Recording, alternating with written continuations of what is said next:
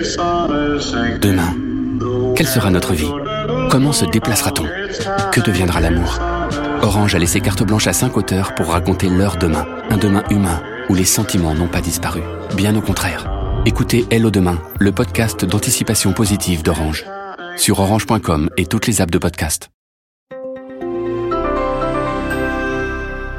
Bonjour, c'est Vincent Trémollet pour l'éditorial du Figaro du 19 janvier, le titre Tournant ou habileté? Curieusement, les lecteurs de droite n'intéressent qu'en campagne électorale ou dans les périodes de très grandes difficultés politiques.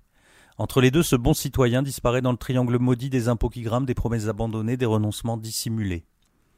Emmanuel Macron se souvient depuis quelques jours qu'il a, c'était ses propres termes, un éthos de droite. Il se veut intraitable avec les casseurs, permet enfin aux Français de débattre de l'immigration, refuse de rétablir l'impôt sur la fortune. Verser un peu de Sarkozy, une pincée de Retailleau, quelques graines de Fillon, pimenter l'ensemble avec du Ciotti, et la potion devrait vous remettre d'aplomb. Cette vieille recette a-t-elle encore les effets d'autrefois?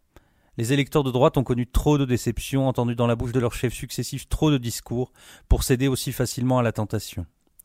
S'ils écoutent d'une oreille favorable cette nouvelle rhétorique macronienne, il leur faudra plus qu'une sortie de Jean-Michel Blanquer, qu'une loi anticasseur pour être convaincus.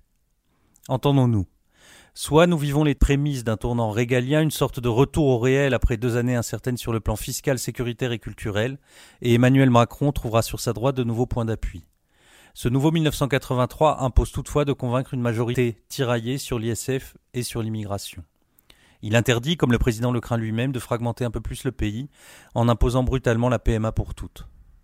Si au contraire tout cela n'est qu'une habileté électorale pour araser toute force d'alternance entre Emmanuel Macron et Marine Le Pen, il y a de quoi s'inquiéter.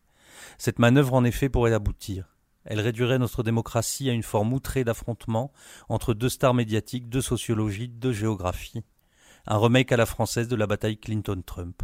On connaît la suite.